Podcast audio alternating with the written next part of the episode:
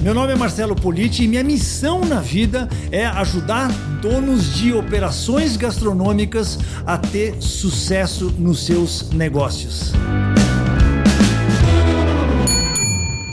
Vou te contar como é que a gastronomia entrou na minha vida. Eu tinha lá meus 15 anos de idade, e aí todo mundo, como todo garoto de 15 anos de idade, está pensando o que, que você vai fazer. As opções são advogado, médico, engenheiro, nada disso, nada, nada disso me convencia. Eu falei assim, cara, o que, que eu vou fazer dessa vida? Aí me caiu um livro na mão chamado O Hotel, do Arthur Haley. Quando eu comecei a ler esse livro, eu falei, cara, achei a minha profissão. Porque o cara era, era, o gerente geral, era o diretor de um hotel em Chicago, e era um romance. Arthur Haley é um grande romancista americano, acho que já deve ter até morrido. E ele conta essa história fantástica do que é a vida de um diretor de hotel. E o cara resolvia um monte de coisa, ele entrava na cozinha, saía da cozinha, ia no restaurante, ia na recepção. Ele via. E aquela vida de hotel, aquele negócio de você receber clientes, de você praticar hospitalidade, de você estar tá preocupado com os detalhezinhos dos pratos e e problema de cozinha, aquele negócio todo. Eu comecei a ficar fascinado e eu falei assim, cara, será que isso é uma profissão? Só que no Brasil, naquela época, não tinha escola de hotelaria. Hoje tem, sei lá,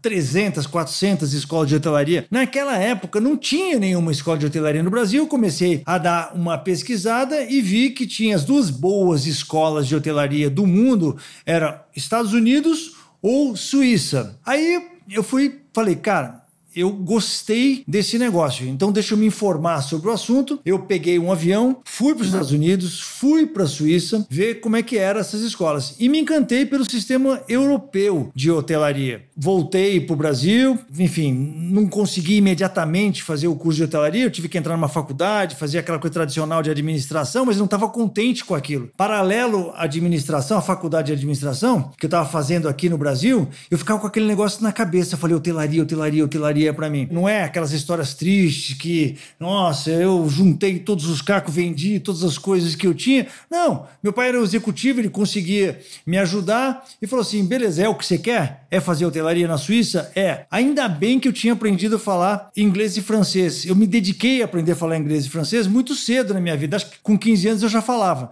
Isso me ajudou muito, porque quando eu fui fazer a escola de hotelaria, eu fiz o teste, passei no teste para entrar na escola de hotelaria na Suíça e aí que começou a minha jornada em direção à gastronomia, porque a faculdade de hotelaria na Suíça, ela é parte hotelaria mesmo, então tinha marketing, gestão, administração, essas coisas todas que tem em qualquer empresa normal, mas metade da faculdade era dedicada à gastronomia, a colocar a mão na massa mesmo, aí para cozinha, aí para o restaurante, atender as pessoas. E aí foi aí que começou a minha jornada gastronômica. Quando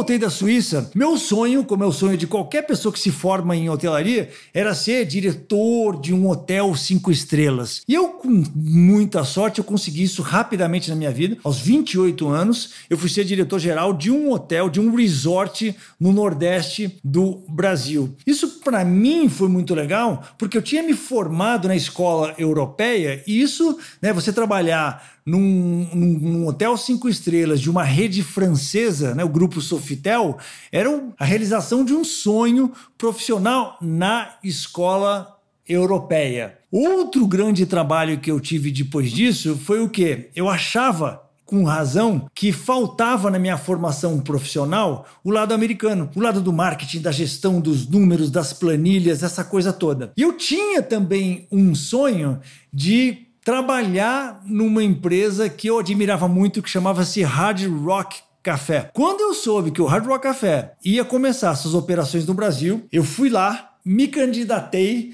e eles me aceitaram como sendo a pessoa que iria trazer o conceito Hard Rock Café, implantar a operação do Hard Rock Café aqui no Brasil. Então, esse foi um trabalho que eu adorei fazer como executivo e eu acho que complementou muito legal essa questão da educação europeia com a educação americana. Foi o grande trabalho que eu tive, foi a implantação desse primeiro Hard Rock Café no Brasil, no Rio de Janeiro, um restaurante de 540 lugares com 200 funcionários, uma operação mega complexa, mas eu aprendi muito com essa implantação.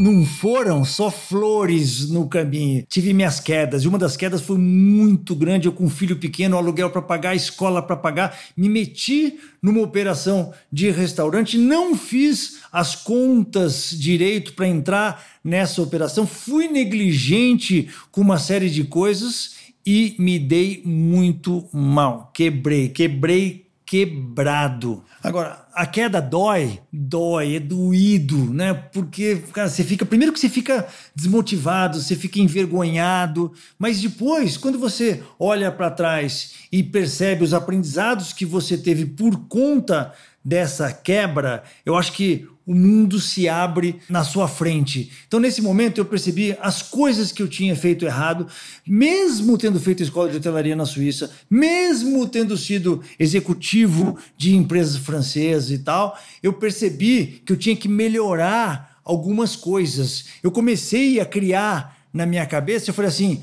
o dia que eu tiver o meu próprio negócio, eu já sei aonde que eu tenho que melhorar eu tenho que melhorar na gestão, eu tenho que melhorar nas contas, eu tenho que melhorar na escolha dos sócios, eu tenho que melhorar o meu marketing, eu tenho que melhorar o meu sistema operacional. Ou seja, eu tenho que ter um método que funciona. Nesse momento, esse método começou a se construir na minha cabeça. Com esse método na cabeça, eu falei assim: cara, tá na hora de eu empreender de novo. Porque eu tomei essa queda, consegui me reerguer, porque eu tinha, graças a Deus, eu tinha um currículo para mostrar. Entrei de novo para outra empresa como executivo e num determinado momento eu falei: agora eu tô pronto para empreender de novo, usando o método, só que agora na minha própria empresa.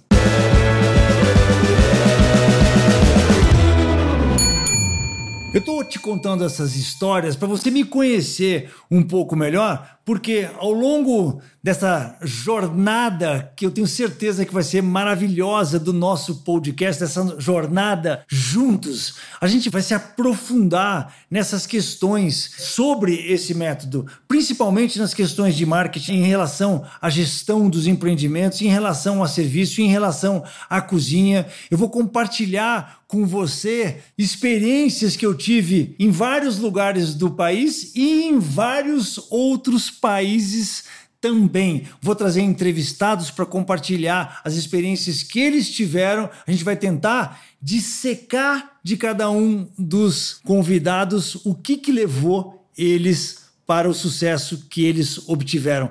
Tudo isso eu quero compartilhar com você no Politicast. Mas esse podcast é uma co criação minha com você. Eu quero que você me ajude. A maneira de você me ajudar a criar esse podcast, a te contar as histórias que você quer escutar, é o quê? Você entra no meu Instagram, arroba na cozinha do Polite, arroba na cozinha do Polite, e eu quero que você deixe lá os comentários. O que, que você quer? O que, que você gostaria de aprender? Como é que eu poderia te ajudar mais com o meu podcast? Cast. Manda mensagem em box, deixa ali os seus comentários. Eu estou sempre ligado, eu estou sempre tentando ajudar a galera que me segue com mais conteúdo, com conteúdo mais relevante. E o podcast é nada mais, nada menos do que uma ajuda extra que eu posso dar para você, se você me ajudar a te ajudar. Vamos combinar uma coisa? Em qual plataforma você estiver